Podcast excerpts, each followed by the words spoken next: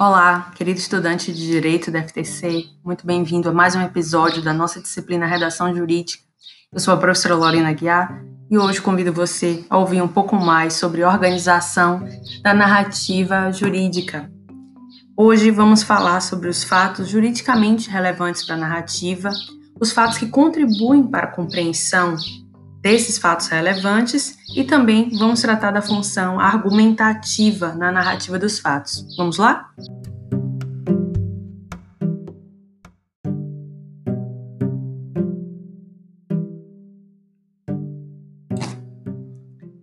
Bom, o objetivo da narração é expor os fatos importantes num caso concreto que será analisado pelo Poder Judiciário. Nós utilizamos o tempo verbal um pretérito porque geralmente os fatos já aconteceram, um empregado sofreu um acidente, por exemplo, um consumidor que comprou um produto, mas apresentou um defeito, um casal que decidiu se separar. Mas o fato também pode ser narrado no tempo presente quando expõe uma situação que está em andamento. O empregado está sem capacidade laborativa, uma criança está sob a guarda da mãe. O discurso é utilizado em terceira pessoa, porque somos nós que exercemos atividade jurídica em nome da pessoa que busca o atendimento do direito.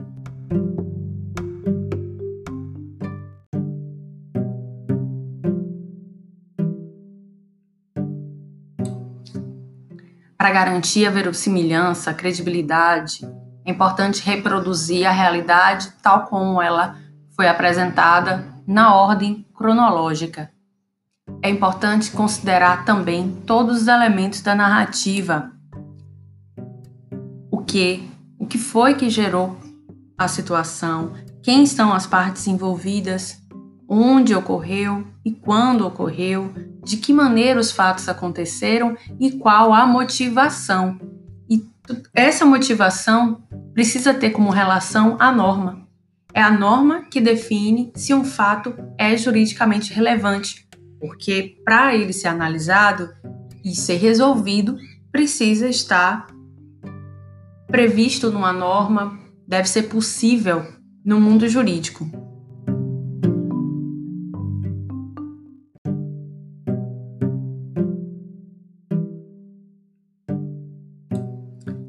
E é também relevante elencar os fatos que são do interesse do autor. Então, você pode omitir o que não for interessante para sua defesa mas não pode mentir sobre os fatos, não pode distorcê-los. Essa prática, inclusive, é proibida por lei.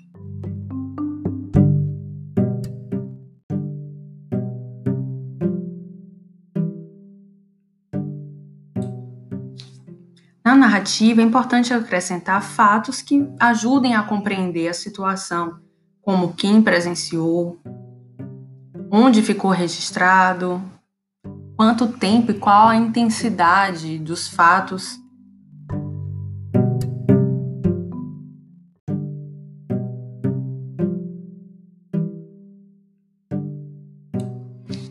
Tudo isso serve para valorar ainda mais a narrativa, que tem um papel de persuasão, na medida que ela tem uma função argumentativa. Nosso objetivo é defender o interesse da parte que representamos.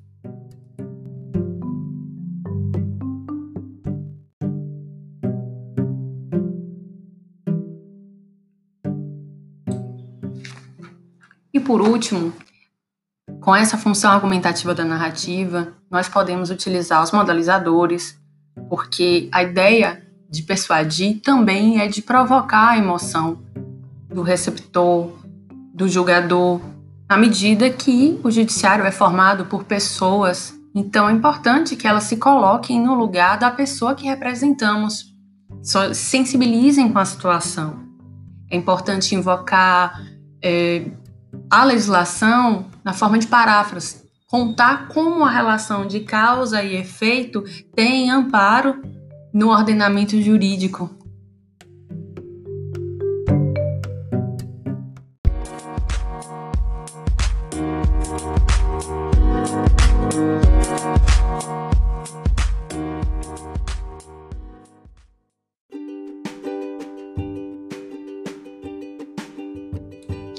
E chegamos ao final de mais um episódio da nossa disciplina Redação Jurídica. Espero que você tenha gostado e busque informações junto ao professor durante a aula, que responda as questões da avaliação diagnóstica e também da atividade de consolidação do conhecimento. Importante também que você assista ao screencast que traz mais informações sobre o tema. Muito obrigada e até o próximo episódio.